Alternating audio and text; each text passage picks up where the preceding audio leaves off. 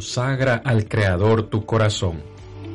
Colma tu vida de mansedumbre y reverencia y capacítate para justificar con tus semejantes la esperanza que el Señor te ha regalado.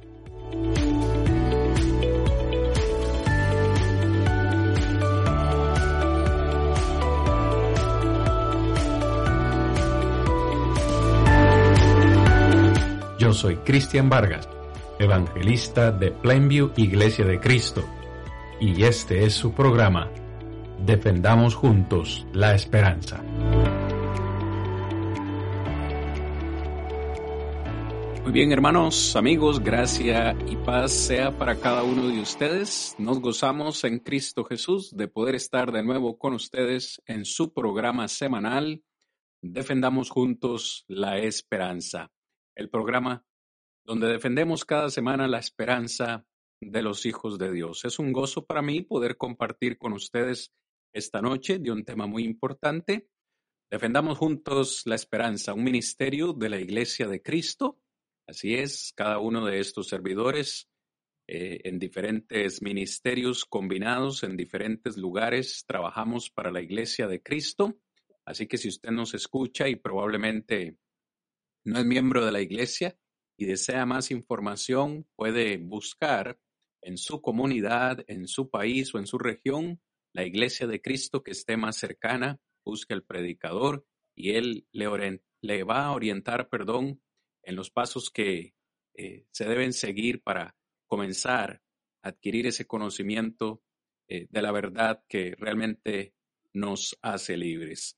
Hermanos, hoy tenemos el gozo de poder compartir con ustedes la segunda parte de una lección que dimos inicio la semana anterior. Si recuerdan bien y estuviste con nosotros, la semana anterior eh, comenzamos a hablar acerca de este importante tema que es el cielo. Y en esta lección, la semana pasada, estuvimos considerando por lo menos cuatro aspectos de lo que a nuestro criterio el cielo es. Y dijimos en esa lección, en primer lugar, que el cielo es la morada de Dios. En segundo lugar, dijimos que en ocasiones la Biblia se refiere al cielo eh, como siendo Dios mismo. En tercer lugar, mencionamos que el cielo es el trono de Dios y finalmente dijimos en esta lección, el cielo es el lugar donde se encuentra el gobierno de Dios. El tema fue tan extenso que tuvimos que hacer una segunda parte y hoy vamos a hablar acerca de Cristo Jesús. Usted me dirá, pero ¿no es que vamos a hablar del cielo? Sí, vamos a ir desglosando esto de una forma que usted la pueda comprender y va a ver qué eh, enriquecedor será este material.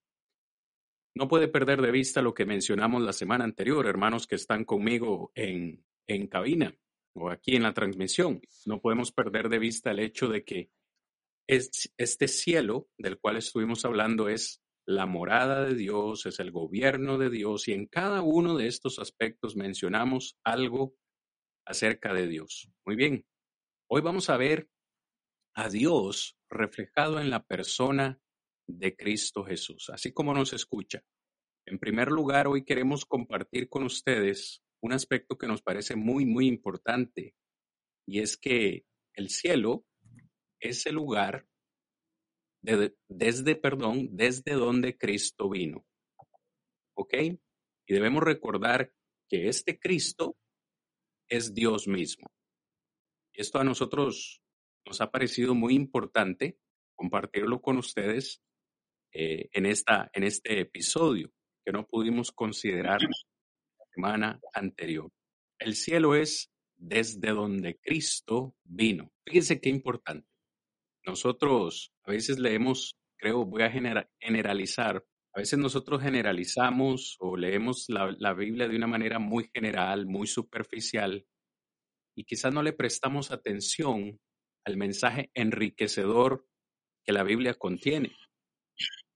Yo no sé cuántos de ustedes, tal vez para ir poniendo un ejemplo, cuántos de ustedes pensarían siquiera en la posibilidad, vamos a suponer que viven eh, en un barrio eh, seguro, un lugar donde las calles están bien asfaltadas, donde la comunidad es segura, donde hay, eh, donde está la policía cerca, donde está el hospital cerca, donde usted goza de todas las comodidades y todas la, las, las cosas, vamos a decir, básicas de la vida, usted las tiene cerca y a disposición. Aparte de eso, su casa es una casa bonita, elegante, eh, eh, quizás lo que usted siempre ha soñado, es una morada en la cual usted se siente satisfecho, voy a decirlo de esta forma. ¿Pensaría usted tan siquiera, mis hermanos, la pregunta es para ustedes tres que me acompañan, ¿pensarían ustedes siquiera en la posibilidad de tener ese nivel de vida y bajar, lo pongo entre comillas, bajar a un nivel de vida, eh, vamos a decir, un poco más paupérrimo, quizás irse a vivir a un barrio inseguro, donde ni siquiera hay calles asfaltadas, o es una calle de piedra, vamos a decir que va a cambiar usted por una humilde, piso de tierra, como decimos allá, quizás un rancho de latas, donde el área es insegura. ¿Pensarían ustedes por un momento, hermanos, en hacer ese cambio, siendo sinceros? Hermano Héctor. Mm, yo creo que, o sea, si lo ponemos así, hermano, en ningún momento, o sea, yo estoy muy cómodo, tengo seguridad, tengo tranquilidad, tengo paz, eh, tengo todo lo que necesito. Y mi pensamiento es, ¿para qué? ¿Ya? En esa parte, o sea, uno diría, ¿para qué voy a ir a buscar un lugar donde, donde no hay seguridad, donde no voy a obtener lo que tengo yo ahorita? Así, el pensamiento sería ese, ya prácticamente. Hermano Rigo, Sí, en realidad podríamos pensar que, aparte de lo que dice el hermano Héctor, es probable que en alguna ocasión, que si se llegara a dar en una ocasión en donde no hay de dónde escoger, y tal vez lo hago. Pero la pregunta que hacía Héctor, bueno, ¿para qué voy a exponerme? ¿Para qué voy a, a ir allá a tener dificultad en mi vida? Entonces, diría yo, en un sentido, que por una necesidad que no nos queda de dónde escoger, ni modo. Pero también pensaría que si no fuera necesario, si no fuera necesario en realidad, no lo buscaría. Amén. Si tuviera en mí la opción, entonces, y cuando hablo de la opción, ese mismo sentido, bueno, ¿Para qué voy a ir? ¿Por qué voy a ir? No tengo necesidad de cambiar, estoy bien acá, estoy a gusto, tengo seguridad, tengo todo, todo lo que necesito alrededor mío, ahí está. Y entonces, ¿para qué voy a complicar mi vida si no tengo ninguna necesidad de ir allá? Entonces, prácticamente diríamos nosotros que, que no lo buscaría, ¿verdad? No buscaría este, llegar a, a, esa, a esa situación en donde va a involucrar muchas cosas allí. Gracias por esos dos comentarios. ¿Saben por qué hago esta, esta pequeña ilustración, amados en Cristo? Porque creo que, a menos como decía Rigo, que haya una circunstancia de peso, nuestros, nuestro sentido común nos diría que nadie cambiaría de un estatus elevado y de una buena posición, una buena casa y una buena residencia bajar de estatus a una más paupérrima, a una más pobre, a una casa de menor calidad y, a un barrio menos, eh, menos seguro. ¿Quién en su sano juicio haría esto? Ahora, tratemos de comparar esto, mis amados hermanos, con lo que Dios está haciendo con su creación. En la semana anterior dijimos, el cielo es la morada de Dios. Esa es su casa, su residencia. Por los siglos y de los siglos Él ha ha morado allí, pero vea lo que queremos decir hoy. Dios decidió bajar del cielo a la tierra y encarnar en un cuerpo humano, pero ¿por qué haría esto Dios? ¿Por qué bajaría su estatus? ¿Por qué dejaría su residencia eterna para venir a morar entre los hombres? Ciertamente hay una razón de peso. Y la razón es que nosotros fallamos al plan original de Dios con nuestro pecado. La semana anterior compartía con mi hermano Rodrigo esto que es muy interesante, el pecado entró al mundo porque el hombre quiso ser como Dios. Pero para Dios poder revertir ese pecado del hombre, sucedió exactamente lo contrario. Dios ahora decide hacerse hombre y bajar a la tierra. En Génesis capítulo 3, versículo 15, nosotros encontramos lo que es la primera, eh, voy a decir, profecía mesiánica, donde Dios hablando con, en este caso con Adán y Eva, le dice específicamente a ella, y, eh, o a la serpiente, perdón, pondré enemistad entre ti y la mujer y tu simiente y la simiente suya, ésta te herirá en la cabeza y tú le herirás en el calcañar. Es decir, hermanos, desde el Génesis, con la caída del hombre, ya en el plano original de Dios, Dios estaba diciendo, voy a reparar esto. ¿Cómo? Decido bajar a la tierra y decide enviar a su Hijo. Pero ¿qué significa esto para nosotros? ¿Qué significa para usted que me escucha, para ustedes mis hermanos? Que por mi culpa, voy a personalizar esto, Rigo, eh, Héctor, Ernesto, voy a personalizarlo. ¿Qué significa para mí que por mi culpa Dios haya tenido que dejar su morada eterna para venir aquí a la tierra únicamente a sufrir por mi causa, por mi culpa? Eso tiene un gran significado y de, eso es lo que queremos hablar en esta noche. ¿Qué significa eso para ti? ¿Qué significa eso para nosotros? Hermano Ernesto, si usted sería tan amable en esta noche y nos puede quizás leer un par de versículos en Juan capítulo 1, versículo 1 y luego el versículo 14. Cristian, antes de que Ernesto lea el texto, e, ese es el punto importante en la parte introductoria de lo que hacías mención y, y hablamos Héctor y mi persona.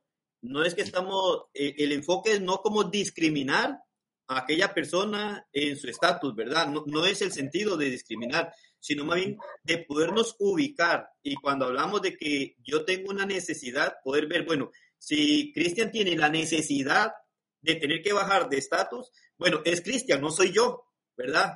Es decir, igual, teniendo en la mente que no estamos hablando de discriminar el estatus, ¿verdad? Este, de la persona, sino más bien el enfoque para poder comprender esta parte tan importante en cuanto a lo que hizo Jesucristo por nosotros, ¿verdad? En ese sentido. ¿Por qué? Porque hablamos y aún en el comentario decíamos, bueno, este, si no tengo necesidad, eh, si, si me lleva a un extremo de necesidad, ni modo, tengo que bajarlo. Pero el sentido es ese, el sentido es ese. Si yo no tengo una necesidad, Héctor puede tener la necesidad, Ernesto puede tener la necesidad, Cristian puede tener la necesidad, pero no es mi necesidad. Entonces, si no es mi necesidad, ¿para que yo voy a bajar mi estatus? Y el que necesita bajarlo por diferentes razones, condiciones que se dan, son otros. Entonces, es enfocarlo en ese sentido, en cuanto a lo que estás mencionando, en cuanto a Jesucristo, para poder este, ahondar allí y poder ver lo que ha hecho Dios y lo que hace y lo que nos va a presentar las Sagradas Escrituras. Entonces, para que la persona que nos escucha no crea que estamos discriminando en un sentido, sino más bien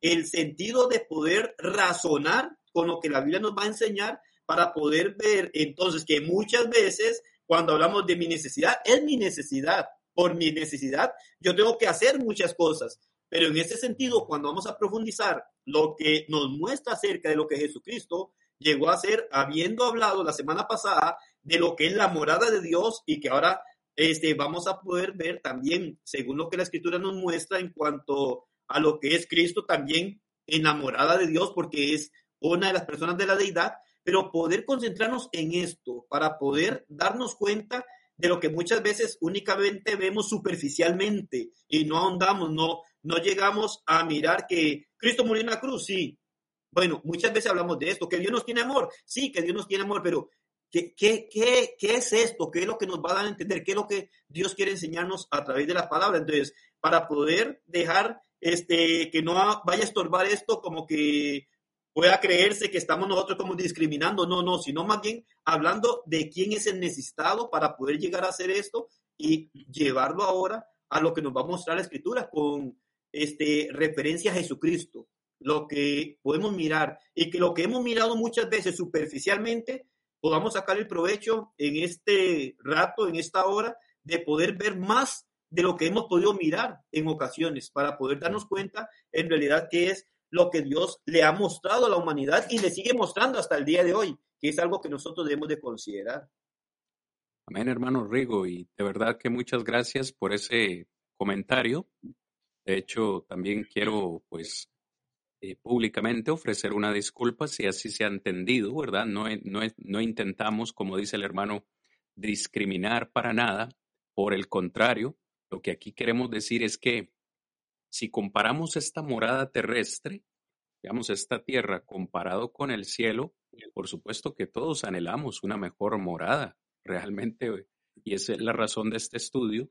Cuando vemos lo que es el cielo y lo que el cielo nos ofrece, ¿quién, quisiera quedarse en esta tierra? Pero sin embargo lo vemos a la inversa, es lo que yo quiero decir, a la inversa. Dios en esa morada maravillosa decidió dejarla y descender aquí a la tierra y morar entre nosotros. Pero ¿por qué haría eso el creador del mundo? El dueño del universo, el dueño de nuestras vidas. ¿Por qué haría eso? De eso vamos a hablar un poquito eh, mientras el hermano eh, Ernesto nos lee Juan capítulo 1, verso 1 y también el verso 14. Vamos a leer Juan capítulo 1, versículo 1 y saltamos después hasta el versículo 14. Dice de la siguiente manera, en el principio era el verbo y el verbo era con Dios y el verbo era Dios. Dice el versículo 14, y aquel verbo fue hecho carne y habitó entre nosotros, y vimos su gloria, gloria como del unigénito del Padre, lleno de gracia y de verdad. Hermano Néstor, ¿qué significa ese par de versículos para usted? Bueno, mi hermano, la verdad significan todo, verdaderamente, porque me hace entender de que eh, el Hijo como tal, desde su preexistencia como tal, ya se, se había preparado esto para nosotros, que Él iba a venir y para, con una sola misión, con una sola misión y era reconciliar al hombre con Dios. Porque como usted mencionaba al principio, lamentablemente el hombre quiso ser igual a Dios, ¿ya? Y empieza el, el, pecado, pero si nosotros vemos, viene el Hijo eh, y ya claramente en la mente de Dios ya estaba preparado, ya, ya estaba predestinado. Entonces, en su preexistencia ya estaba en sí el, el, la misión, ¿Cuál era? Reconciliar al hombre con Dios. Y esto a mí me, me, emociona porque, como usted decía, eh, es increíble cómo Él bajó de lo que Él tenía, de lo que Él estaba, a venir acá. Y como dice Filipenses, que vamos a llegar a ese versículo, eh, porque es un versículo que va de la mano, según entiendo. Claramente, cuando nosotros vemos que Pablo acá menciona que Él se humilla y se hace siervo. ¿Cuál es la humillación, mi hermano? Claramente, pues, hacerse carne, Porque esta carne es corruptible.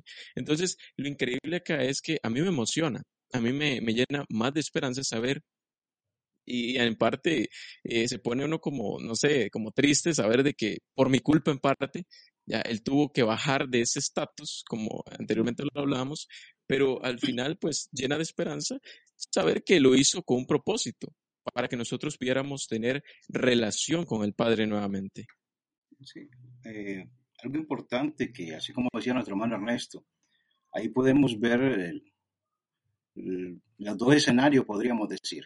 Primeramente, estamos hablando ahí en el primer versículo, el 1, donde existía Dios. ¿Qué compartía en este caso Dios? Estamos hablando de Jesucristo.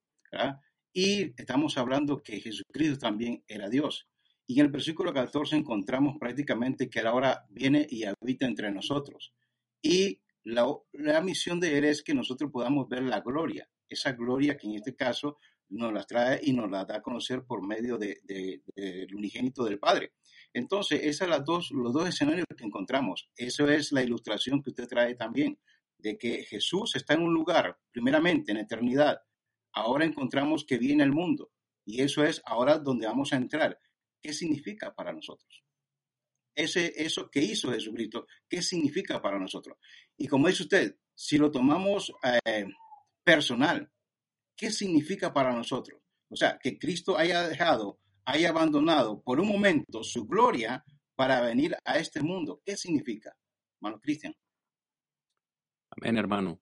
Yo creo que Ya vamos uniendo las piezas del rompecabezas, vamos dándole forma a este mensaje, porque una vez más, no queremos jamás ofender a nadie eh, con, esta, con esta enseñanza del día de hoy, pero pongámoslo a la, inversa, ¿no?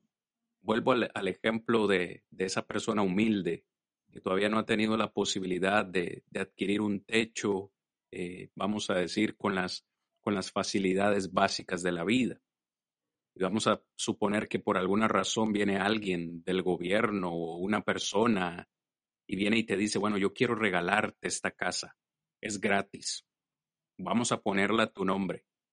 De nuevo, sería difícil que alguien rechazara una invitación o un regalo de esta magnitud. Hoy estamos diciendo que nuestro Dios, nuestro Creador, por nuestra culpa, por nuestro pecado, tuvo que abandonar su residencia, su morada eterna, eh, y vino a la tierra a extendernos esa invitación. Ahora, de nuevo, como dije anteriormente, esta tierra, vamos a decir, es esa casa humilde, sin las necesidades básicas que nosotros necesitamos, valga la redundancia, y Cristo viene a ofrecernos algo mucho mejor. Pero en este primer punto, lo que queremos desarrollar es que al Señor le costó algo. Usted lo acaba de mencionar, hermano Héctor el Señor le costó, y yo creo que lo pongo entre comillas, al Señor le costó perder su gloria. De hecho, en Juan capítulo 17, en esa oración que nuestro Señor hace al Padre Celestial por sus discípulos, en el versículo 4 y 5, nuestro Señor Jesucristo dice de la siguiente manera, Yo te he glorificado en la tierra he acabado la obra que me diste que hiciese. Ahora pues, Padre, glorifícame tú al lado tuyo con aquella gloria que tuve contigo antes que el mundo fuese. Yo leo este versículo y a mí inmediatamente me viene a, la, a la cabeza el pensamiento de que el simple hecho de descender a la tierra, aunque siempre fue Dios, nunca dejó de ser Dios. Jesucristo en carne perdió, de nuevo, lo pongo entre comillas, un poco de la gloria que tenía con el Padre desde la eternidad. Pero ¿por qué haría eso nuestro Señor Jesucristo? ¿Por qué haría eso Dios? Par de pensamientos, hermano Rodrigo. ¿Por qué haría eso un ser superior ante una creación inferior como nosotros, pecaminosa. ¿Por qué haría eso? Una vez más nos muestra el amor que ha tenido Dios para el ser humano, ¿verdad? Es, es fácil, como usted dice, es fácil decir, bueno, tengo que sacrificar muchas cosas para ir a morar donde está Dios, porque estaríamos diciendo prácticamente como decías hace un momento, bueno, estoy cambiando algo menos por más, ¿verdad? Entonces, ¿vale la pena sacrificar o sacrificarme en esta vida sabiendo que voy a heredar el estar con Dios en la eternidad?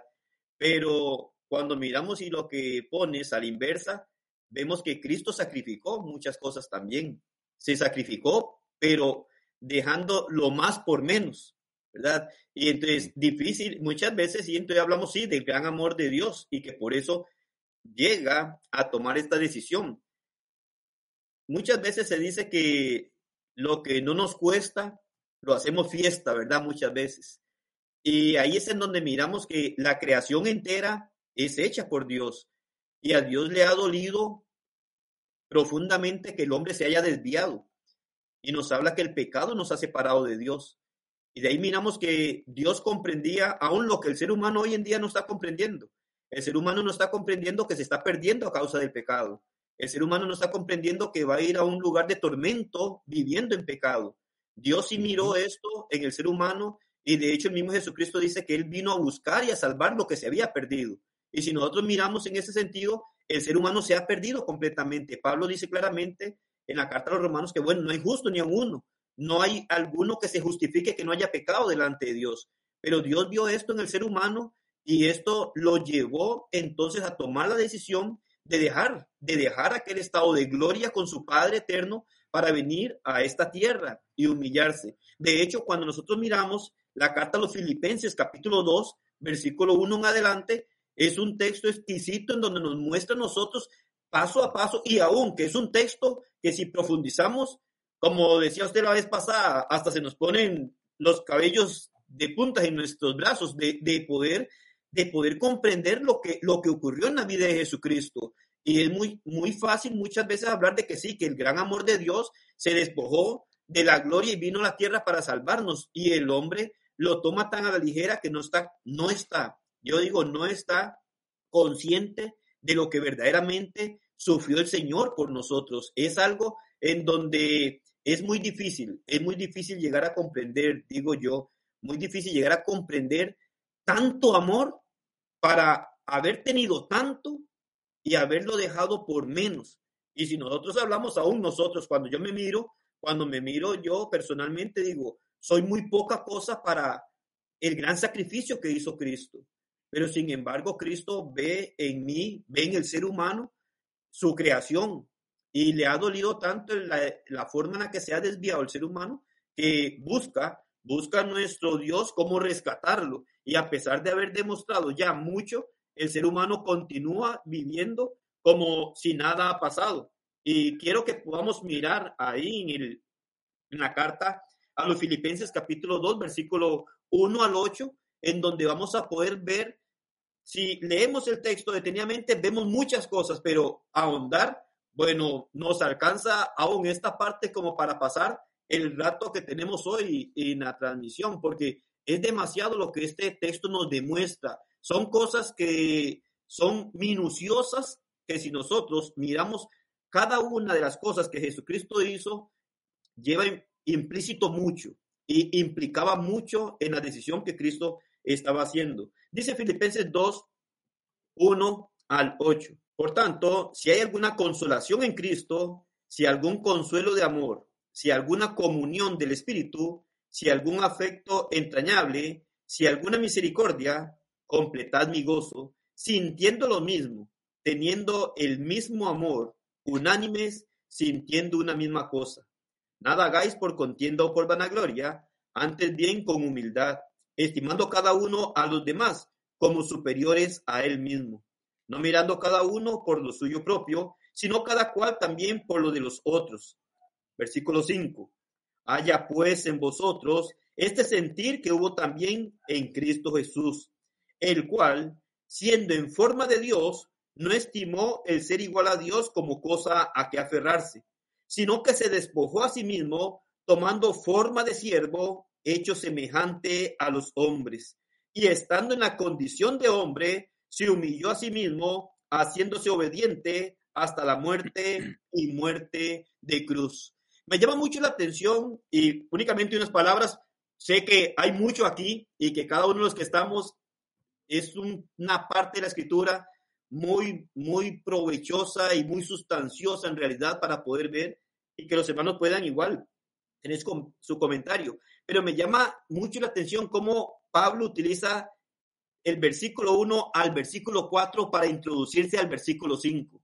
Y en el versículo 1, 2, 3 y 4, él hace ver o hace la invitación a que tengamos un sentimiento todos por igual nos muestra a nosotros la necesidad de no llegar a vanagloriarnos. Y digo yo, él remata del versículo 5 en adelante, porque cuando comprendemos lo del versículo 5 en adelante, digo yo, ¿cómo podemos nosotros ser vanagloriosos? ¿Cómo podemos nosotros llenarnos de soberbia y no tener humildad? Si ningún ser humano en esta tierra, y aún nosotros, por más que queramos servir a nuestro Dios, como podemos decir nosotros, no somos dignos ni de atar, ni desatar, ni de desempolvar los pies de nuestro Señor, porque nos muestra el estado de Dios que estuvo en Jesucristo y lo que Él hizo para venir a esta tierra a darnos a nosotros la esperanza de vida eterna. Y que muchos de nosotros hoy, en realidad, llegamos como de una forma a no contemplar lo que Cristo ha hecho por nosotros. Llegamos nosotros a tener el sacrificio de Cristo en realidad como algo muy superficial, como que es Dios y, y no le quedaba más a Dios que hacer. No, era lo que decía hace un momento. Nosotros tenemos muchas cosas en donde tenemos que sacrificar porque no nos queda de otra. Si no sacrificamos en esta vida muchas cosas de nuestra vida, no vamos a ir al cielo. Pero qué necesidad tenía Cristo de sacrificar todo lo que tenía en la gloria con el Padre, sin él, él, él en sí mismo no había perdido nada. Seguía siendo Dios, seguía, seguía teniendo gloria, seguía estando en la majestad con el Padre eterno. Y entonces, ¿qué buscaba? Nos buscaba a nosotros, buscaba al ser humano. Le había dolido que el ser humano se hubiera apartado a causa del pecado y estaba expuesto a una condenación. Pero Dios ha mostrado verdaderamente esto y es lo que podemos mirar. Cuando yo digo esto, Héctor, cuando miramos esto, ¿qué más? ¿Qué más podemos decir? ¿De qué manera podemos, Ernesto, también enfocarnos, poder ver esto más profundo, no simplemente un Cristo que vino y murió una cruz, un Cristo que tuvo amor, no, ¿qué es lo que puede despertarnos? ¿Qué, qué podemos nosotros tomar que pueda despertarnos a nosotros de lo dormido que estamos. Hablamos muchas veces aún de los cristianos y personas que aún no han obedecido la voluntad de Dios. ¿Cómo despertar esto en las personas para poder reconocer lo que hace Cristo o lo que ha hecho por este mundo? Hermano Rodrigo, este, usted tocó algo importante con respecto al amor, en este caso que Dios está demostrando al mandar a su Hijo. Yo creo que también podríamos analizarlo así también de la gran misericordia de Dios. Porque si analizamos, por lo menos estamos tocando el punto de que qué significa, por lo menos de que Dios haya tenido que bajar, de sacrificar o dejar parte de su gloria para venir a este mundo. Y lo que significa es esa parte, o sea, él está demostrando la gran misericordia que tiene para con la humanidad. ¿Por qué razón? Porque sin la persona de Cristo, podríamos decir, no tenemos oportunidad nosotros de regresar al cielo. O sea, en otras palabras, Él tuvo que bajar para mostrarnos a nosotros cómo podemos llegar al Padre. Entonces, es ahí donde, donde nosotros debemos analizar que Jesús vino, como dijo nuestro hermano Cristian, en Juan capítulo 17, del versículo 4 al 5, donde dice, yo te he glorificado en la tierra. O sea, Jesús ya hizo su parte, ya él vino aquí a la tierra. Ahora dice, y le dice también en la oración, he acabado la obra que me diste que hiciese. Ahora pues dice, Padre, glorifícame tú al lado tuyo con aquella gloria que tuve contigo antes que el mundo fuese. Ahora, si usted se pone a pensar, hermano Cristian, hermano Ernesto, o sea, ¿qué, no, ¿qué nos está ofreciendo nuestro Dios a nosotros? Nos está ofreciendo la oportunidad de llegar a un hogar a disfrutar de aquello que está preparado ya para nosotros. Ahora, si usted lo analiza, es algo maravilloso, algo grande que usted debe reconocer que lo que Jesucristo hizo fue para darnos algo demasiado que yo creo que no tendríamos palabras para poderlo expresar. Pero es ahí donde eso es lo que significa, saber que tuvo que dejar parte de su gloria para podernos mostrar el camino para poder llegar al Padre. Yo creo que esa es demasiada bendición para el ser humano, que en este caso, como le digo, o sea, no teníamos nosotros ninguna opción, o sea, no teníamos a alguien que nos rescatara, pero sí, Dios en su amor, como habló nuestro hermano desde Génesis, viene hablando y viene buscando al ser humano. Desde Génesis a Apocalipsis encontramos la redención del hombre. Y es aquí se complementa o llega a cumplirse, podríamos decir, con la venida de nuestro Señor Jesucristo. ¿Qué significa? Una muestra de su gran misericordia para con la humanidad. Mano Ernesto, no sé si tiene algún comentario. Claro que sí, mis hermanos. Eh, me parece algo muy interesante todo lo que hemos estado hablando y me gusta la parte del versículo que nuestro hermano eh, Rodrigo estuvo analizando eh, con respecto a Filipenses, cuando viene Pablo y dice, haya pues en vosotros este sentir. Y podríamos abarcar mucho, yo creo que sí podríamos abarcar mucho cuando hablamos de este sentir, porque si nosotros vemos cuando Pablo dice, haya en vosotros este sentir, Quiere decir, mis hermanos que están acá conmigo, que este sentir es, es voluntario, ¿no? Lo tengo entendido, ¿ya? Entonces, claramente vemos acá, Pablo dice que este sentir no se nos obliga, claramente todos debemos tener este mismo sentir. ¿Cuál? Muchas cosas. Humildad, desde la, desde, como estamos hablando, que viene a, a, a humillarse y a hacerse carne, ya hubo ese sentir de humildad, nos demuestra humildad, bajar de, de lo mejor a venir acá y ofrecernos eh, este sentir que nosotros debemos tener también, ya. Y me pareció algo muy interesante también tocar este punto, porque me encanta cuando todo lo que ustedes han estado hablando y el punto que nuestro hermano Rodrigo dijo, muchas veces nosotros como cristianos venimos y leemos las cosas muy superficiales, pero cuando vemos y nos eh, introducimos en sí el versículo, nos damos cuenta que hay algo mucho más escondido ahí que nos va a hacer a nosotros llenarnos más de esperanza.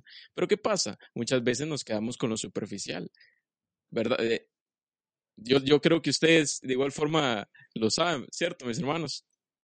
Hermano, yo quisiera agregar algo a esta, esta interesante conversación que tenemos. Yo creo que eh, sí, el Señor mm, al descender a esta tierra nos, ha mostrado o vino a mostrarnos su amor, su misericordia, pero yo quisiera ir un poco más allá porque realmente el plan original de Dios no lo podemos poner de lado. El plan original de Dios cuando puso a Adán y Eva en el huerto del Edén fue que fueran felices, que vivieran eternamente.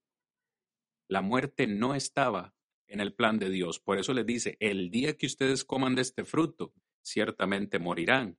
El plan de Dios original fue dañado por el ser humano. Ahora, Dios, voy a, a decirlo de esta forma, Dios tenía dos opciones. Simplemente levantarse de hombros y decir, pues ya yo les advertí, ustedes fallaron, y no quiero nada más con mi creación. Pero optó por la otra opción, decir, yo voy a reparar esto.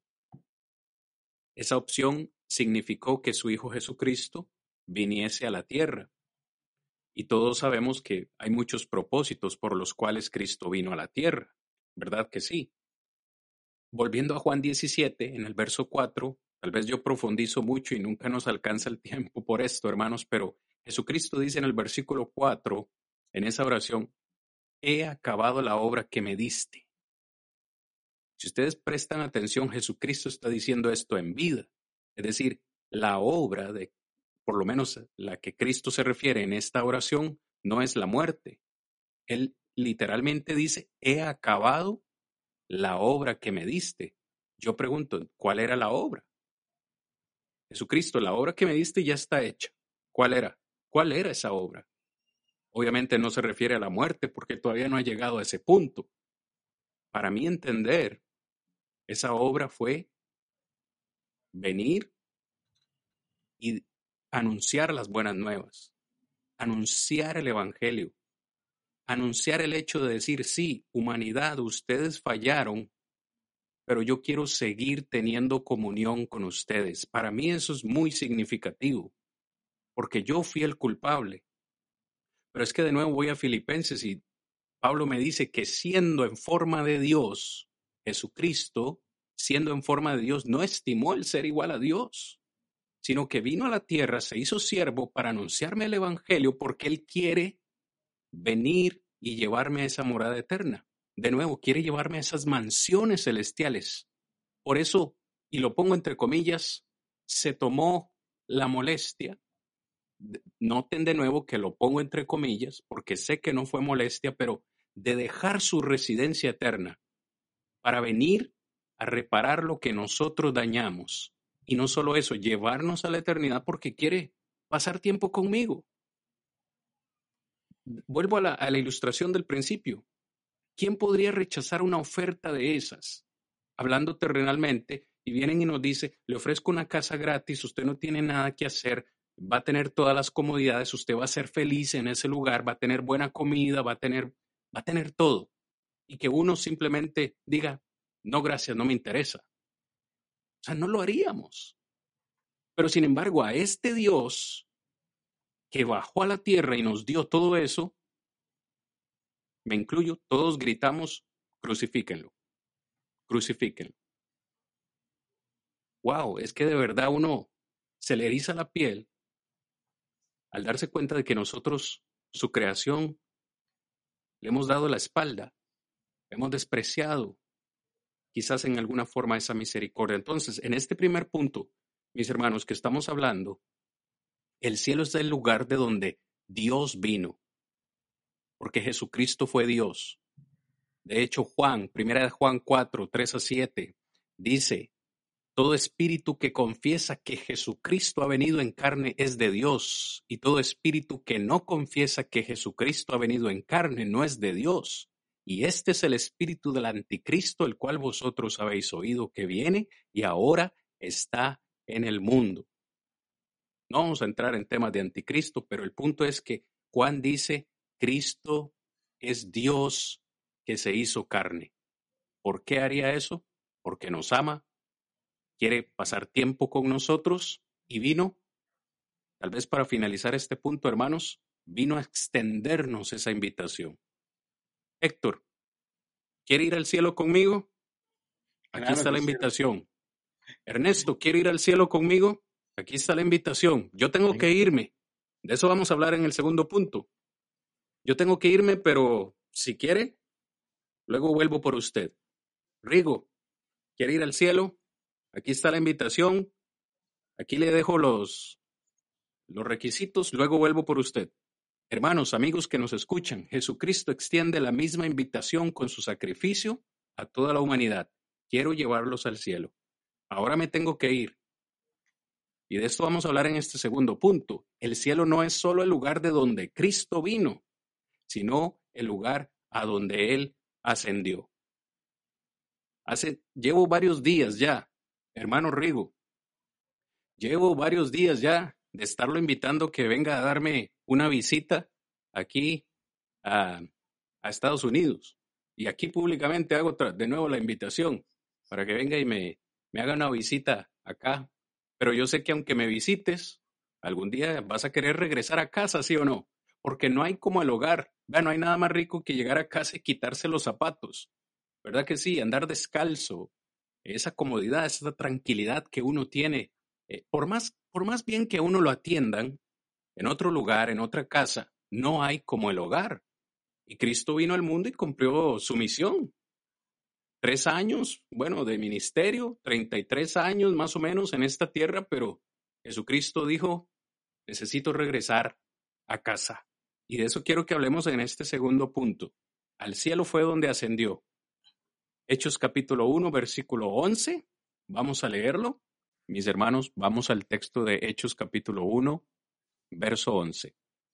Después de haber descendido a la tierra y cumplido su misión, ahora Cristo vuelve a casa. En Hechos capítulo 1, después de haber resucitado, el texto dice que estuvo aproximadamente 40 días apareciéndosele a sus eh, discípulos, a sus apóstoles. Y en ese momento, versículo 10 dice, estando ellos con los ojos puestos en el cielo.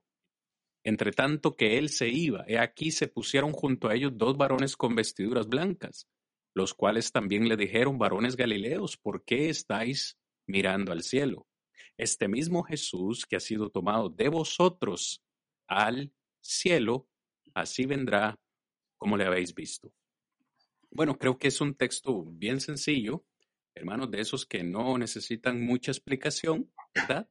En esa oportunidad, ya en Juan capítulo 14, Jesús les había anunciado, necesito regresar al Padre.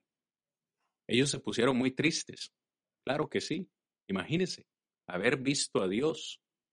Se pusieron muy tristes. Y en esa ocasión es donde nuestro Salvador les dice, no se turbes vuestro corazón, no se entristezcan. Voy pues a preparar lugar para vosotros. Note, vino a la tierra, extendió la invitación, dijo lo que nos ofrece y dijo, al, al marcharse, dice, voy a preparar lugar para vosotros, porque yo quiero que donde yo esté, escúcheme, usted también puede estar. Así que Cristo se va. Hermanos que me acompañan, Rigo, O sea, descendió del cielo, dejó el cielo para cumplir una misión, pero se fue al cielo para cumplir otra misión, para seguir trabajando. ¿Sí o no? Voy a preparar lugar para vosotros. ¿Qué opinión le merece, Rigo? Así es, e, es interesante el poder ver de, de dónde vino, ¿verdad? Del cielo. Cumple su propósito en esta tierra, sí la cumple, y regresa al cielo con otro propósito y seguir con el plan de Dios, que es parte de lo que tal vez la pregunta que hacía la hermana, como decía usted, hay mucho que profundizar en eso para la respuesta, pero es parte del mismo plan que Dios tenía desde antes de la fundación del mundo. De hecho, en Gálatas 4:4 dice, cuando vino el cumplimiento del tiempo, Dios envía a su Hijo, nacido mujer y nacido bajo la ley. Entonces habla cuando vino el cumplimiento del tiempo, es decir, a Dios no lo toma nada por sorpresa. Dios en realidad de antemano sabe todas las cosas.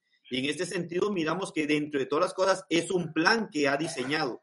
Y ese plan lo empieza a demostrar para nosotros cuando Cristo viene del cielo, pero que también regresa al cielo. Y el plan continúa porque no regresa al cielo nada más a darse de vacaciones allá, sino más bien que continúa el propósito con el cual ha iniciado de rescatar al ser humano. Difícilmente para sus discípulos en aquel momento entenderlo. ¿Por qué? Porque se sentían que los iba a dejar solos. Igual, si empezamos a mirar, tenía muchos propósitos y ya les había prometido el Espíritu Santo, el cual iba a estar con ellos y todo esto. Pero había una necesidad de regresar. Así como posteriormente veremos que después de que regresó, entonces, ¿qué es lo que está haciendo allá? ¿Qué es lo que hace allá? ¿De qué manera nosotros podemos mirar a la luz de las escrituras? Porque como usted leía Hechos 11.6 y miramos nosotros Marcos 16.19, aún Juan 16.26, nos hace ver que sí, que Él ascendió, Él está en el cielo. Entonces, cuando miramos esto, sigue trazando por medio de la palabra el propósito de Dios que nosotros debemos de conocer. Ahora, si decimos nosotros, bueno, es el lugar de donde Cristo vino, es el lugar a donde Cristo se fue. Pero el punto importante es que a este lugar al cual Él se fue es el lugar en donde Él está sentado. Ahora, y poder ver nosotros lo que significa el estar sentado allí. Efesios capítulo 1, versículos 20 y 21 nos hace una aclaración ahora que Él ascendió al cielo, ahora que está en este lugar sentado, y ahora, ¿qué está haciendo en este lugar sentado? ¿Qué es el programa que está siguiendo Dios ahora en este tiempo? Y es lo que nosotros podemos mirar. Tal vez Ernesto puede leernos Efesios 1, 20 y 21, y de paso ahí entonces darnos el enfoque de lo que nos dice Pablo allí para que nosotros podamos conocer qué es lo que está haciendo nuestro Señor ahora en este lugar para que nosotros podamos conocer y sigamos conociendo el plan que Dios ha diseñado, porque el plan que Dios diseñó no termina únicamente con la muerte de Jesucristo en la cruz del Calvario, sino que Jesucristo tenía que ascender porque todavía el plan continúa. El plan llega a un final, bueno, vamos a ver en la parte de conclusión que tenemos, pero el plan tiene un principio y un final, que ahí es en donde miramos el propósito de Dios para la humanidad y que nosotros podamos comprenderlo de esta manera. Efesios 1, 20 y 21. Dice de la siguiente manera, mi hermano, la cual operó en Cristo, resucitándole de los muertos y sentándole a su diestra en los lugares celestiales, sobre todo principado de autoridad y poder y señorío, y sobre todo nombre que se nombra no solo en este siglo, sino también en el venidero. Muy bien, si nosotros vemos, mis hermanos, con el punto que estamos hablando, eh, con respecto para poder pasar al punto que nuestro hermano Rodrigo está mencionando, si nosotros vemos cuando estamos hablando del lugar a donde Cristo eh, ascendió, me gusta mucho me gusta mucho comentar acerca de esto y es cuando nosotros vamos allá, Juan capítulo 14, versículo 4, donde vemos a Tomás, donde vemos a Jesús, le dice, este, ya saben ustedes a dónde voy, ya saben el camino. Y encontramos a Tomás y dice, pero no sabemos dónde vas, ¿cómo vamos a saber nosotros el camino? Y viene Jesús y le dice, yo soy el camino, la verdad y la vida. Me encanta porque nosotros queremos llegar a ese lugar. Nosotros queremos, o, todas las personas queremos llegar a cierto lugar. Pedimos ubicación. Pedimos, hey, mándeme la dirección porque no sé cómo llegar. Eso es lo que sucedía con Tomás. Pero nosotros vemos acá donde viene Jesús y le dice, yo soy el camino, ustedes van a poder llegar a donde yo voy siguiéndome a mí y siguiendo lo que yo les he hablado estando acá con ustedes. Y eso me encanta, porque el lugar de donde Cristo ascendió es donde nosotros también vamos a ascender, porque es ahí donde se nos está preparando o se nos ha preparado. ¿Y cómo llegar ahí? Siguiendo esa dirección, siguiendo esa ubicación, siguiendo ese camino. ¿Ya? Y trasladémonos ahora al punto que nuestro hermano eh, Rodrigo está hablando acerca de donde, donde Cristo está, donde está sentado. Y si nosotros vemos, eh, Jesucristo, como nuestros hermanos estaban hablando, no ha terminado de, como dicen, de trabajar. Él vino, hizo su, su obra, está allá, sigue con su obra, no ha dejado. Porque si nosotros vemos en, en, la primera carta de Juan, capítulo 2, versículo 1, habla acerca de que Él aboga por nosotros. Y quiero que lo leamos, mi hermano Héctor, para que tal vez nos ayude con primera de Juan, primera carta de Juan, capítulo 2, versículo 1. Vemos entonces acá donde Jesús, eh, al estar sentado, sigue obrando, sigue trabajando. La pregunta es, ¿qué hace? Y Juan lo aclara en, esta primera carta. Mi hermano Héctor. Sí, dice así, hijitos míos, estas cosas os escribo para que no pequéis. Y si alguno hubiere pecado, abogado tenemos para con el Padre, a Jesucristo el justo. Y el versículo es muy claro, hermanos. Muchas gracias, mi hermano. Si nosotros vemos, claramente nos dice, hey, si ustedes pecaron, tenganlo por seguro que sí, eh, tenemos un abogado, el cual eh, eh, mete las manos al fuego, como normalmente dice, ya todavía, ahí está metiendo las manos al fuego por nosotros, ¿ya? Y dice el versículo, y si alguno hubiese pecado, ¿qué pasa ahora? ¿Qué haríamos? ¿Qué, cómo podemos estar bien con Dios? Bueno, dice el versículo, abogado tenemos para con el Padre. ¿A quién? A Jesucristo el justo. Entonces, mis hermanos, eh, no sé si tienen algo más que agregar con este punto acerca del lugar donde está Cristo sentado. Entonces, me resultó muy interesante tocar este punto. Sí. Yo creo que no podemos dejar pasar así. Este es Hebreos 9:24. Hebreos 9:24 dice, porque no entró Cristo en el santuario hecho de mano, figura del verdadero, sino en el cielo mismo. Y es lo que venimos hablando, en dónde está Jesús en este momento. Está en el cielo, en el cielo. Estamos hablando que Él está sentado. y Para presentarse ahora por nosotros ante Dios. O sea, qué bendición. Tuvimos primeramente con la visita, podríamos decir, de nuestro Señor Jesucristo a este mundo. Ahora, qué bendición tenemos ¿Por qué razón? Porque cuando Él vino a este mundo, dice que Él sintió, vivió todo lo que un ser humano puede atravesar. Entonces, ahora, en el lugar donde está, Él está intercediendo por nosotros. ¿Por qué razón? Porque sabe perfectamente lo que un humano puede atravesar. ¿Ya? Por eso es que en este momento Él está intercediendo por nosotros. Él está sentado, eso es la ilustración que tenemos y lo que nos presenta que Él todavía está trabajando. Él está abogando por cada uno de nosotros. Y podemos leer también en Hebreos capítulo 2, versículo 17. Hebreos capítulo 2, versículo 17 dice, por lo cual debía ser en todo semejante a sus hermanos. Y es ahí donde él vino a este mundo para vivir como todo ser humano. Dice, es semejante a sus hermanos para venir a ser misericordioso y fiel sumo sacerdote en lo que a Dios se refiere, para expiar los pecados del pueblo. Qué bendición, mis hermanos, la que nosotros hemos tenido. Primeramente, con la visita de nuestro Señor Jesucristo, nos viene, nos trae un mensaje, ese mensaje es el que tiene que ser oído por la humanidad.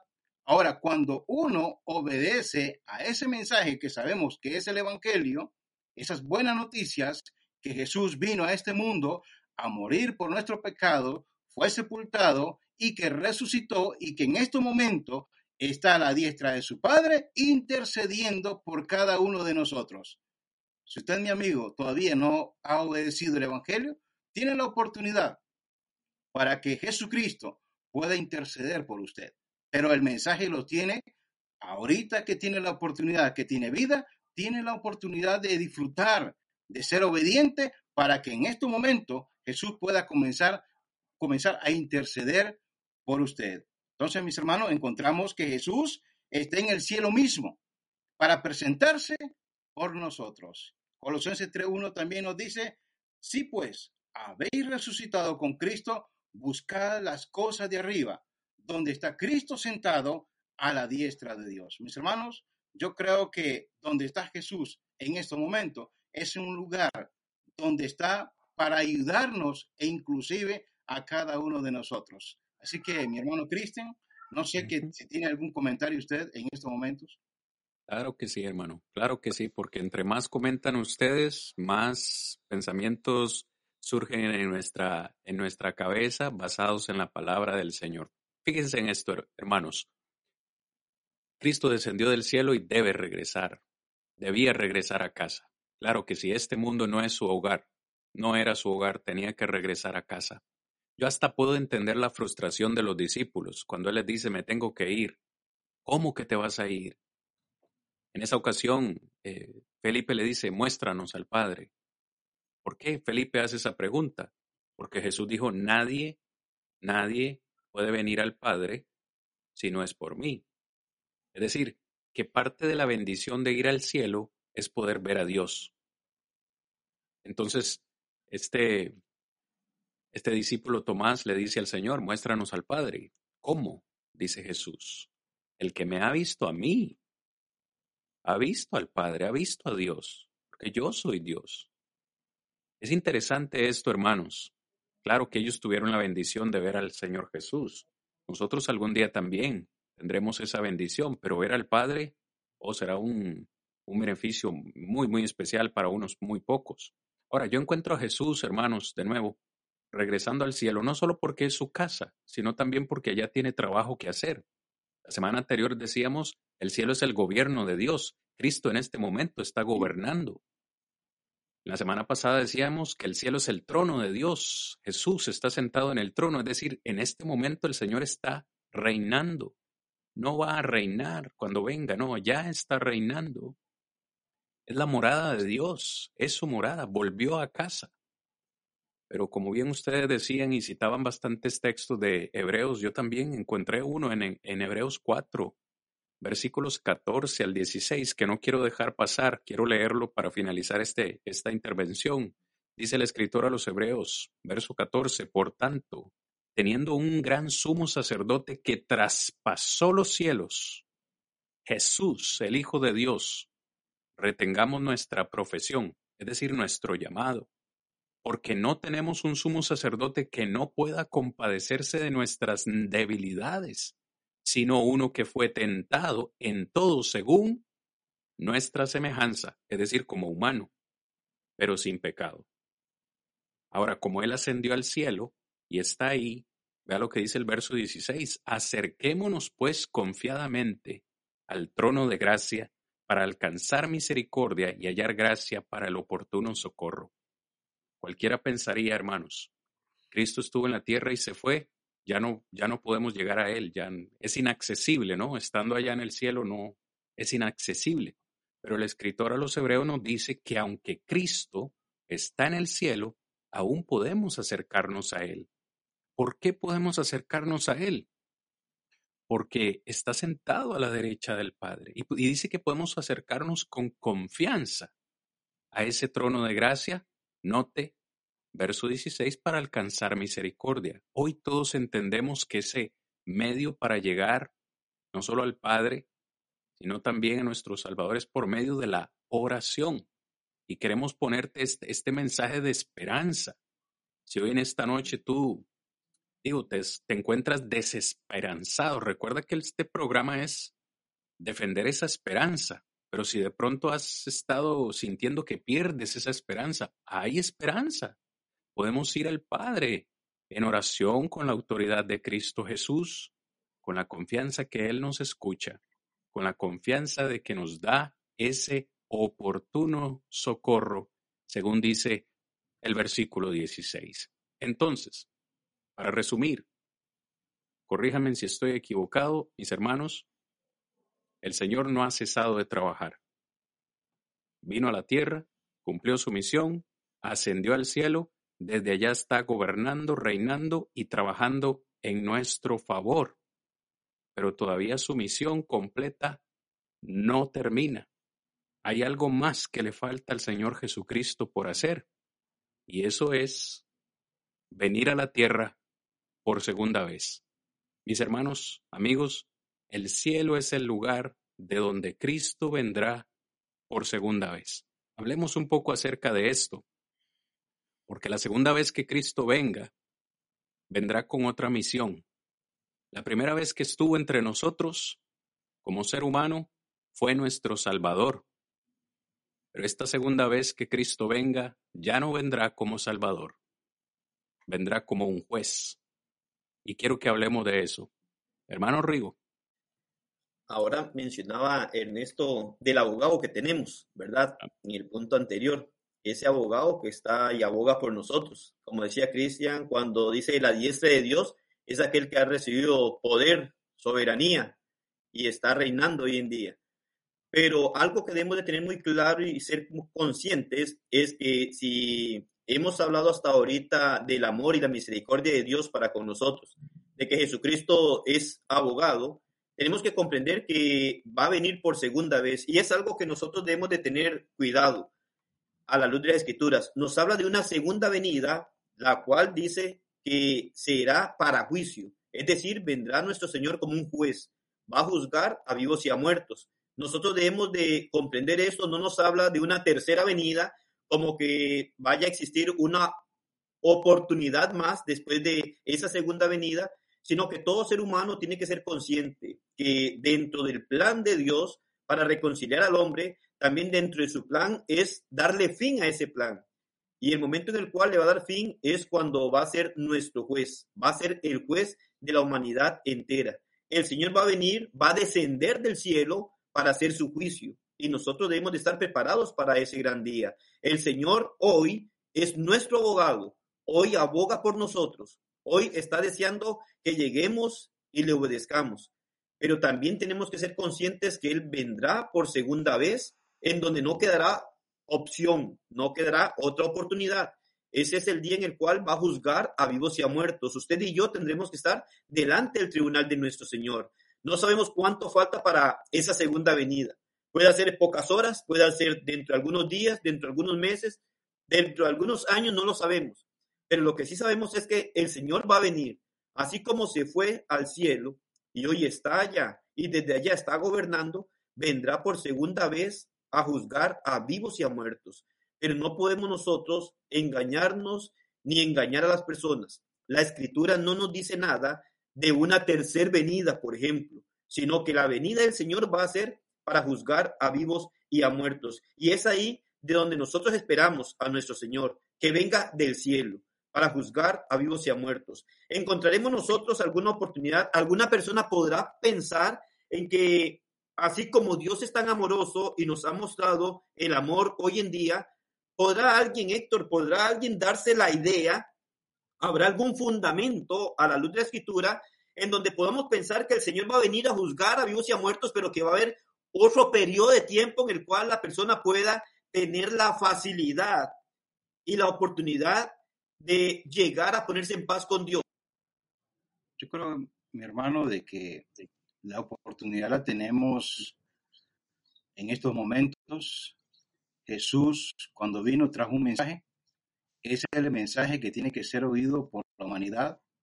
Es el mensaje que tiene que mostrarse obediencia, eh, porque ya después de, podríamos decir, partir de este mundo, o cuando sea el momento del regreso de nuestro Señor Jesucristo, lo que nos habla la Escritura en 2 de Corintios 5:10 dice, porque es necesario que todos nosotros comparezcamos ante el tribunal de Cristo para que cada uno reciba lo que haya hecho mientras estaba en el cuerpo, sea bueno o sea malo. O sea, la oportunidad la tienen en estos momentos. Eh, ahorita tienen la oportunidad de escuchar ese mensaje, ser obediente porque ya después que partamos de este mundo, ya no hay más oportunidades. Por eso es que el Señor, cuando Él venga, dice que viene con voz de mando. conviene, viene con toda autoridad, porque ya primeramente él vino a hacer su trabajo. Ahora él fue, dice que ascendió al cielo y ahora regresa, pero ahora regresa con toda autoridad. Eso es lo que encontramos en Primera de Tesalonicenses capítulo 4 versículo 16, donde dice, porque el Señor mismo con voz de mando, con voz de arcángel y con trompeta de Dios, dice, descenderá del cielo. ¿De dónde? Del cielo, de lo que hemos estado hablando en este momento. Jesús en este momento está en el cielo. Hemos dicho que Él está sentado, pero cuando Él se levante, únicamente Él viene con toda autoridad, con esa voz de mando, dice con voz de arcángel y con trompeta de Dios. Y dice, y los muertos en Cristo resucitarán primero. Yo creo, mis hermanos, que es para meditar, reflexionar y ahorita, por lo menos podríamos decir que no se ha levantado nuestro Señor Jesucristo, tengamos la oportunidad de obedecer ese mensaje para que, cada uno de nosotros podamos gozar de esa salvación. También en primera de, Tesalonicenses capítulo 1, versículo 10, encontramos y esperar de los cielos a su Hijo, al cual resucitó, dice, de los muertos, a Jesús, quien nos librará de la ira venidera. Escuche bien esa última parte, de la ira venidera. Al principio hablamos que Dios es amor. Hablamos que Dios vino a mostrar su misericordia. Pero ahora en este último regreso estamos hablando de la ira de, la ira venidera. Es ahí donde nosotros debemos reflexionar. No sé si alguien tiene algún comentario o algún texto para añadir a esta última parte. Sin lugar a dudas, hermanos, tan cierto como que Cristo vino, tan cierto como que Cristo se fue, tan cierto como que Cristo en este momento está a la derecha del Padre, igual de cierto es que volverá. Esto lo aclaramos porque desde tiempos antiguos, desde tiempos de, en los cuales Pedro escribió, algunos decían, el Señor no va a volver. Y Pedro dice, el Señor no retarda su promesa.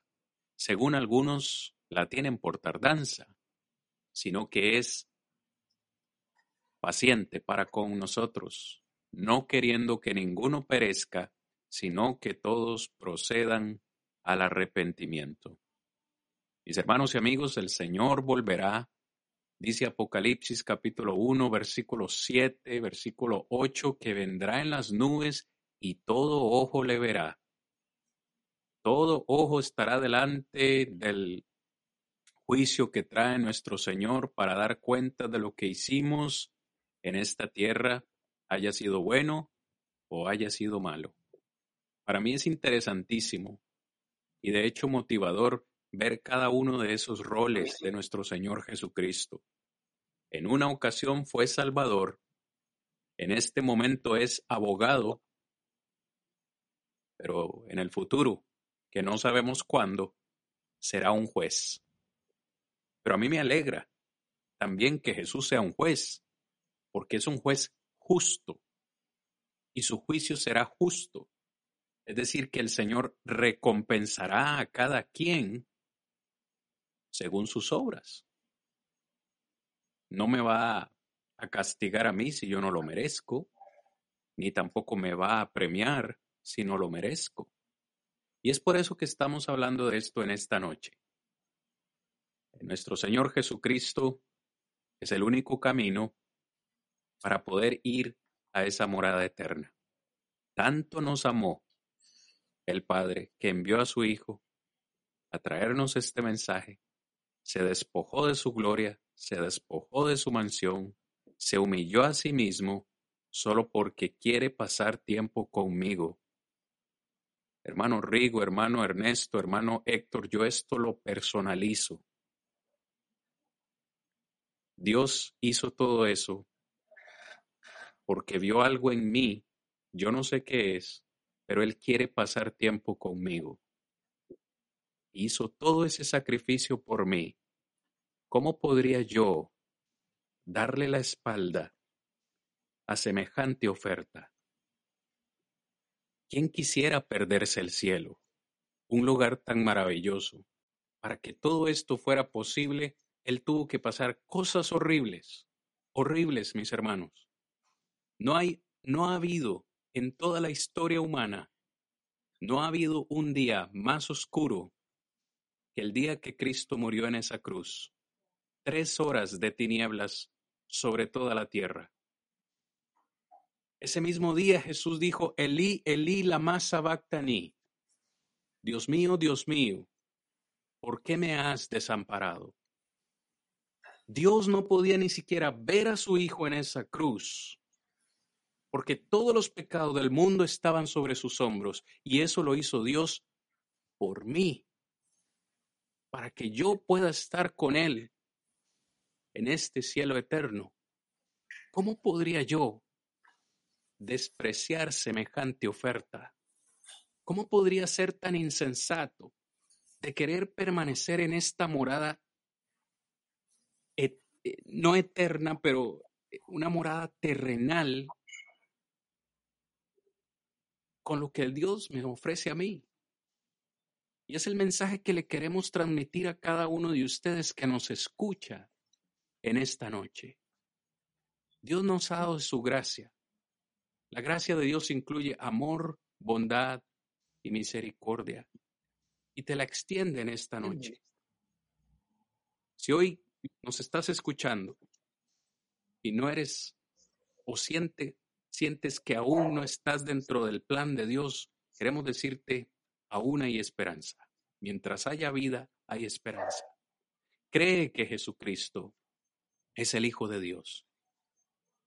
Acepta la invitación de Él, arrepiéntete de tus pecados. Dios está esperando que toda la humanidad proceda al arrepentimiento, que confiesen públicamente delante de los hombres su fe en Jesús, que sean bautizados para el perdón de los pecados y que vivan una vida fiel, que se preparen en esta tierra para que cuando su Hijo venga por segunda vez pueda llevarnos a ese lugar. La pregunta es, ¿aceptarás la invitación? O quizás usted sea un hermano, una hermana que ha sido miembro de la iglesia, pero ha perdido su esperanza. Quizás no se ha comportado como el Señor demanda. Y en esta noche usted también quiere aceptar la invitación. Si aún no eres miembro de la iglesia, hay opciones que queremos presentar